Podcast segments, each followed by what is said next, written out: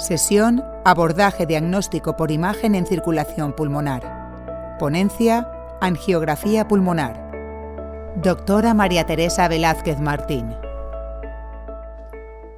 La arteriografía pulmonar es una de las técnicas de imagen que utilizamos para valorar la anatomía del árbol arterial pulmonar. Nos permite visualizar las arterias pulmonares mediante rayos X inyectando contraste ayudado en las mismas a través de un catéter. Es un procedimiento que se realiza de forma ambulatoria, el paciente ingresa en el hospital de día para ello y es dado de alta unas horas después del procedimiento. Lo realizamos con el paciente consciente, tras cuatro horas de ayuno y con anestesia local. Para llevar el catéter a las arterias pulmonares es necesario canalizar una vena, siendo posible utilizar la vena femoral, la vena yugular o una vena del antebrazo. La vena femoral es, en nuestra opinión, el mejor acceso para realizar este procedimiento. Esta vena permite un acceso recto hasta las cavidades derechas del corazón y desde ella es más fácil manipular el catéter para selectivizar las diferentes arterias segmentarias, siendo la manipulación del catéter poco molesta para el paciente. Además, permite al operador que realiza el procedimiento situarse lejos del generador de rayos X, disminuyendo la radiación que recibe. La vena del antebrazo o la vena yugular también son accesos válidos. Sin embargo, hacen que el operador tenga que situarse muy cerca del generador de rayos en las proyecciones laterales, con lo cual éste recibe más radiación. Además, es más difícil canalizar selectivamente las diferentes ramas segmentarias desde este acceso venoso. La presencia de un filtro de vena cava inferior no excluye que se pueda utilizar el acceso venoso femoral.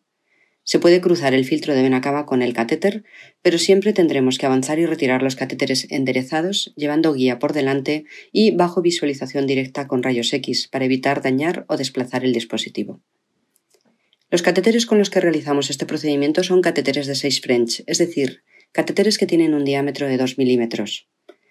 Disponen de agujeros laterales para poder inyectar contraste a una presión elevada sin riesgo de perforar o disecar la pared de las arterias pulmonares. Los que más habitualmente utilizamos son el catéter de pigtail y el catéter multiusos. Para visualizar adecuadamente todas las ramas de las arterias pulmonares, tendremos que cateterizar de forma selectiva la mayoría de las ramas segmentarias de cada arteria lobar, inyectar contraste en ellas y filmar en dos proyecciones perpendiculares. Las proyecciones comúnmente utilizadas serán anteroposterior y lateral, aunque en ocasiones utilizaremos angulaciones craneales o caudales y proyecciones oblicuas para desplegar mejor las ramas. La cantidad total de contraste que utilizamos habitualmente en una arteriografía pulmonar es de 300 o 350 centímetros cúbicos. El principal escenario a día de hoy en el cual se utiliza la arteriografía pulmonar es la hipertensión pulmonar tromboembólica crónica. Esta enfermedad es consecuencia de la embolia aguda de pulmón. No se sabe muy bien por qué, pero en un 2 o 3% de los pacientes que tienen una embolia aguda de pulmón acaban desarrollando a los 2 o 3 años esta enfermedad. Lo que ocurre en estos pacientes es que los trombos no se disuelven por la heparina o por la fibrinolisis, sino que se organizan y se fibrosan formando un entramado de membranas y tabiques intravasculares que se incorporan a la íntima y a la media de las arterias pulmonares provocando obstrucción intravascular y elevación de la presión de las arterias pulmonares. Hasta hace unos años, las técnicas de elección para el diagnóstico de esta enfermedad eran la arteriografía pulmonar y la angiografía de, sustracción digital. Sin embargo, en los últimos años, estas técnicas invasivas han sido desplazadas por el angiotac de arterias pulmonares. El angiotac nos permite no solo confirmar el diagnóstico de esta enfermedad y determinar si los trombos organizados son accesibles para el cirujano o no, sino que además nos da información añadida sobre la presencia de colaterales bronquiales, el tamaño de las cavidades cardíacas y si existe patología parenquimatosa pulmonar o del mediastino. El interés por la arteriografía pulmonar ha resurgido con la aparición de la angioplastia pulmonar como tratamiento de la hipertensión pulmonar tromboembólica crónica. Esta terapia comenzó a aplicarse en el año 2013 en nuestro país. Consiste en realizar angioplastia simple con balón en las arterias pulmonares para romper las membranas o tabiques intravasculares. Con esto se disminuye la obstrucción intravascular y mejora el flujo distal, lo que se seguirá de un descenso de la presión en las arterias pulmonares y de una mejoría en la oxigenación pulmonar, lo que a medio plazo redundará en un remodelado inverso del ventrículo derecho. Esta terapia, la angioplastia con balón de las arterias pulmonares, ha demostrado en numerosas series buenos resultados hemodinámicos, funcionales y de biomarcadores que traducen estrés del ventrículo derecho, como el NT-proBNP.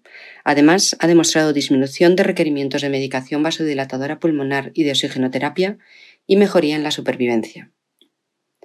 La arteriografía pulmonar nos va a ayudar a discernir qué pacientes son buenos candidatos para realizar angioplastia pulmonar una vez que el angiotac ha descartado la presencia de afectación proximal y por tanto la posibilidad de cirugía. La afectación distal y por tanto la posibilidad de angioplastia pulmonar se establecen con mayor precisión con la arteriografía pulmonar que con el angiotac de arterias pulmonares. Esto es así por la mayor resolución de la arteriografía pulmonar para detectar enfermedad tromboembólica en vasos de pequeño calibre, refiriéndonos como tales a las ramas segmentarias distales o a ramas subsegmentarias. Además, aprender a realizar una arteriografía pulmonar dota al médico hemodinamista del conocimiento de la anatomía del árbol arterial pulmonar y de los catéteres que le van a permitir selectivizar cada rama, así como de la habilidad necesaria para poder realizar la angioplastia pulmonar. Hace más de 20 años, Auger describió los patrones angiográficos que se visualizan en la arteriografía pulmonar que son característicos de los pacientes con hipertensión pulmonar tromboembólica crónica. Estos patrones incluyen terminaciones de las ramas segmentarias en fondo de saco, membranas o bandas intravasculares, irregularidades parietales o intraluminales, estrechamiento abrupto de los vasos pulmonares mayores y obstrucción completa de vasos pulmonares, más frecuentemente en origen. En general, varias de estas anomalías vasculares están presentes en un mismo paciente y la afectación suele ser bilateral. Además de permitirnos hacer el diagnóstico de hipertensión pulmonar tromboembólica crónica y establecer si el paciente es subsidiario de angioplastia con balón, la arteriografía pulmonar es una herramienta que colabora en el diagnóstico diferencial con otras entidades clínicas que llamamos simuladoras de hipertensión pulmonar tromboembólica crónica. Una de estas entidades es la arteritis de Takayasu, en la cual también existen membranas intravasculares, estenosis de ramas o amputaciones. Otra de estas enfermedades es la mediastinitis fibrosante, en la que también pueden aparecer estenosis u obstrucciones de ramas lobares. Los sarcomas de arteria pulmonar también serán otro de los diagnósticos diferenciales que tendremos que establecer cuando la afectación y el material intravascular esté localizada a nivel muy proximal. En el caso de oclusión total de una arteria pulmonar principal, tendremos que establecer si se trata de obstrucción trombótica por hipertensión pulmonar tromboembólica crónica o si se trata de agenesia de la arteria pulmonar. En el caso de la hipertensión arterial pulmonar, se presentará de forma característica afilamiento distal difuso de ramas segmentarias y subsegmentarias con dilatación de vasos proximales. En todas estas entidades que acabo de mencionar, la imagen de la arteriografía pulmonar jugará un papel adicional y complementará al angiotac de arterias pulmonares, permitiendo llegar al diagnóstico definitivo. Por último, el procedimiento de arteriografía pulmonar tiene un valor añadido como técnica de estudio del árbol vascular pulmonar. A través de los catéteres que introducimos en las arterias pulmonares, podemos realizar valoración funcional de las estenosis, estableciendo si éstas son significativas o no, midiendo el gradiente de presión que generan. Además, podemos estudiar la anatomía de la pared o de las imágenes intravasculares mediante ecografía intravascular o mediante tomografía de coherencia óptica, y por último, podemos obtener material para estudio anatomopatológico realizando biopsia de las masas intravasculares. Para finalizar, decir que se trata de una técnica segura si se realiza en centros con experiencia. La tasa de complicaciones en nuestro centro, en la serie de 450 arteriografías pulmonares que hemos realizado entre 2000 y 2019, muestra una tasa de complicaciones del 4,9%, siendo la mayoría complicaciones menores y fundamentalmente relacionadas con la punción venosa. Un paciente falleció como complicación del procedimiento, lo que establece la tasa de mortalidad en nuestra serie en un 0,2%.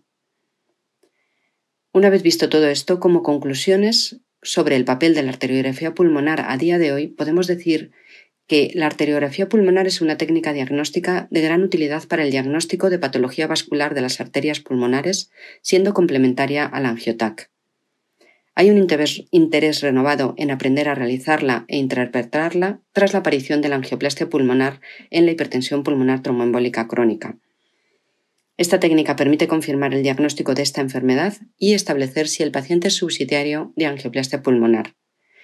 Además, aprender a realizarla dota al intervencionista del conocimiento de la anatomía y de los catéteres necesarios para realizar el procedimiento de angioplastia pulmonar. Es una técnica que permite complementar el estudio anatómico angiográfico con técnicas de imagen intravascular y con estudio funcional y permite tomar muestras de biopsia para estudio anatomopatológico, siendo, además, una técnica con muy baja mortalidad y con muy pocas complicaciones en centros con experiencia. Congreso Nacional SEPAR Sevilla 2021.